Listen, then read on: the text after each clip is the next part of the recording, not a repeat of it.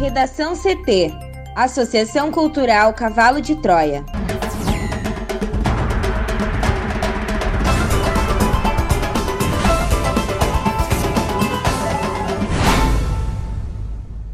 Agora, no Redação CT. Covid-19 faz aumentar em quase 200% a quantidade de resíduos de saúde em Porto Alegre. Bolsonaro veta projeto que previa indenização a profissionais da saúde incapacitados pela Covid-19. MEC divulga resultado do FIES nesta terça-feira.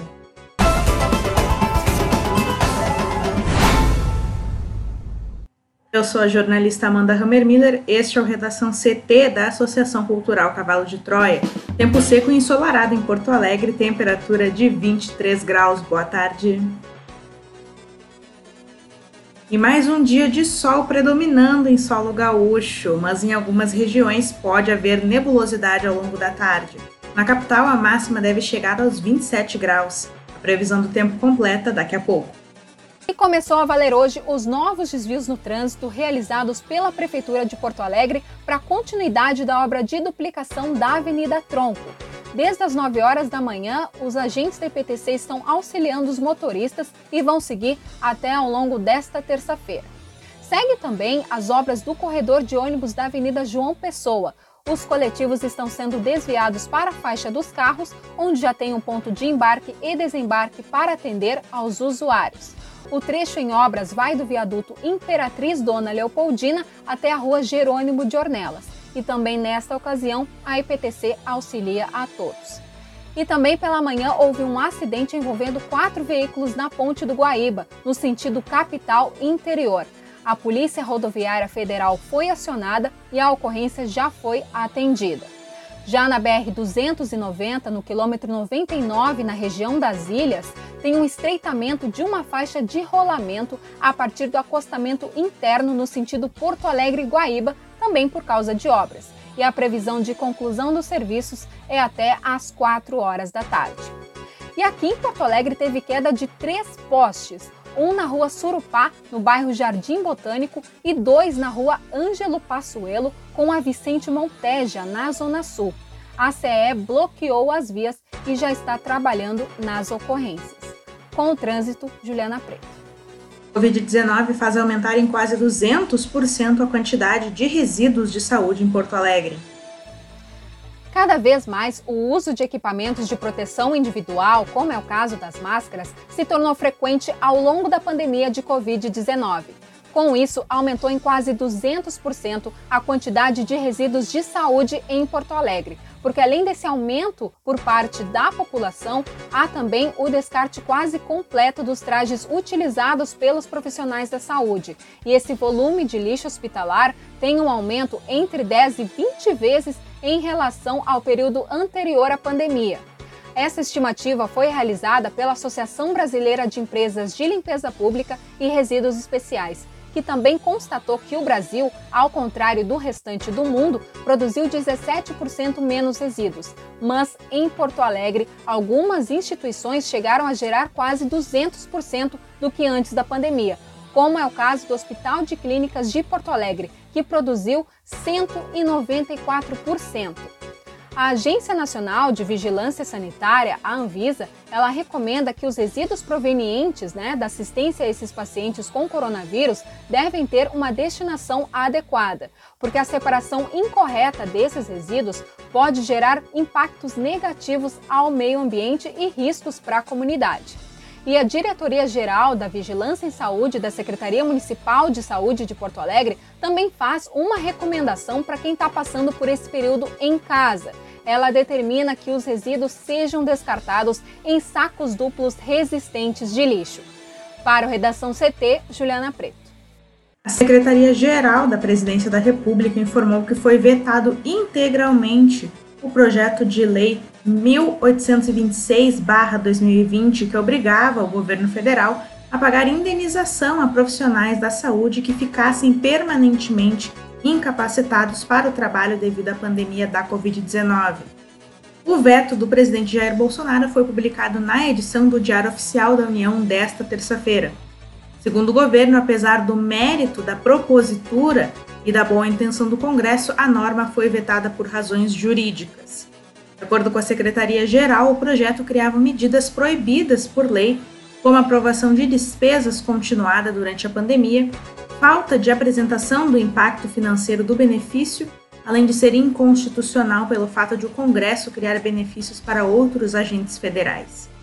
O projeto foi aprovado pela Câmara dos Deputados em 14 de julho, após ter sido aprovado e modificado pelo Senado. Conforme o texto, a indenização de 50 mil reais seria paga a profissionais que, atuando no combate à pandemia, se infectassem com o coronavírus e ficassem permanentemente incapacitados. O ministro Gilmar Mendes, do Supremo Tribunal Federal, suspendeu dois vetos do presidente da República, Jair Bolsonaro, na lei que prevê a obrigatoriedade do uso de máscaras em espaços e locais públicos durante a pandemia do novo coronavírus. Com a medida, retornam a ser lei o uso do equipamento em prisões e centros socioeducativos e a presença de cartazes informativos sobre o uso correto das máscaras dentro dos estabelecimentos. A decisão liminar foi tomada em ação apresentada pelo PDT e Rede Sustentabilidade contra a série de vetos do presidente que retirou a obrigatoriedade de máscaras em espaços como, entre outros, comércio, indústrias, templos e escolas. Apesar de não suspender todos os vetos decretados pelo presidente, o ministro pontuou que os trechos vetados eram meramente expletivos, ou seja, apenas reforçavam os locais onde a máscara era obrigatória.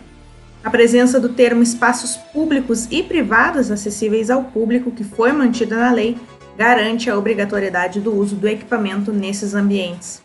O ministro suspendeu somente dois vetos que foram republicados pelo Planalto, ou seja, após a sanção presidencial. Esses dois pontos tratavam especificamente do uso de máscaras em unidades prisionais e a fixação de cartazes em estabelecimentos comerciais sobre o uso do equipamento de proteção. Segundo Gilmar, a inusitada situação dos vetos serem republicados pelo governo após a sanção gera forte insegurança jurídica. O ministro destacou o relatório do Conselho Nacional de Justiça, que registrou um aumento de 83,5% de casos confirmados de Covid-19 em presídios brasileiros entre 29 de junho a 29 de julho deste ano. O número de óbitos nessas unidades subiu 22%, atingindo 139 mortes. A Procuradoria-Geral da República encaminhou ao Supremo Tribunal Federal um acordo sigiloso assinado com o ministro da Cidadania, Onyx Lorenzoni, em que o político confessa ter cometido crime de Caixa 2. Ele se comprometeu a pagar pouco mais de 189 mil reais de multa para que a investigação seja encerrada. O acordo de não persecução penal ainda precisa ser analisado pelo relator do caso no Supremo, o ministro Marco Aurélio Mello. Se homologada, impedirá o Onix de ser punido e enquadrado na lei da ficha limpa, a qual estaria sujeito caso a investigação resultasse em condenação. É a primeira vez que a PGR assina um acordo desse tipo, introduzido na legislação brasileira após a sanção do pacote anticrime proposto pelo ex-ministro da Justiça Sérgio Moro no ano passado. O modelo aprovado pelo Congresso, porém, é baseado numa proposta do ministro Alexandre de Moraes do Supremo. Pela lei, essa ferramenta jurídica é permitida quando a pena mínima é inferior a quatro anos, desde que necessário e suficiente para a reprovação e prevenção do crime. Onyx admitiu ter recebido 300 mil reais em doações não contabilizadas do grupo que controla a empresa JBS, sendo 100 mil reais nas eleições de 2012 e 200 mil reais em 2014. O Caixa 2 foi revelado por delatores da empresa. Logo após a delação da JBS sair em maio de 2017, Onyx admitiu ter recebido apenas um dos dois pagamentos, o de 100 mil reais, e negou o outro. No Redação CT, agora a previsão do tempo com Juliana Preto. Uma massa de ar seco garante mais um dia de tempo firme no Rio Grande do Sul nesta terça-feira. Amanhã ela começou bem agradável em todas as regiões. A temperatura mais baixa nesta madrugada foi registrada em Vacaria, na Serra, que marcou 8,7 graus. Na metade leste do estado, incluindo a região metropolitana, teve muita neblina nas primeiras horas do dia, mas logo depois o sol prevaleceu. E a previsão para esta terça-feira é de um dia ensolarado e com sensação de calor em todo o Rio Grande do Sul.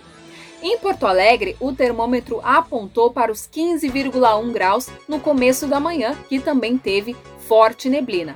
Mas essa temperatura vai subir para 26 graus na parte da tarde. E a máxima está prevista novamente para Uruguaiana, na fronteira oeste, que deve marcar 28 graus.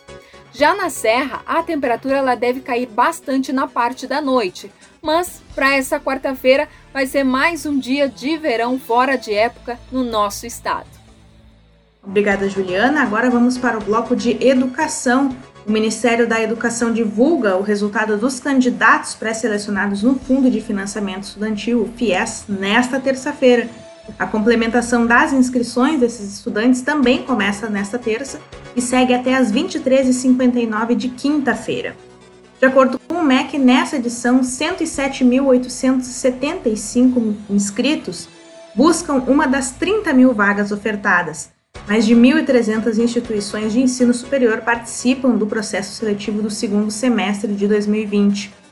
Quem não foi selecionado na chamada única do FIES ainda pode disputar uma das vagas ofertadas por meio da lista de espera em que a inclusão é automática. Nesse caso, o prazo de convocação segue até às 23h59 de 31 de agosto. O FIES é um programa de financiamento para estudantes cursarem o ensino superior em universidades privadas e oferece vagas com juros zero para candidatos com renda familiar bruta por pessoa de até três salários mínimos. Redação CT, apresentação Amanda Hammermiller, colaboração Juliana Preto uma produção da Associação Cultural Cavalo de Troia com o apoio da Fundação Lauro Campos e Marielle Franco. Próxima edição amanhã, ao meio-dia e 45. Boa tarde.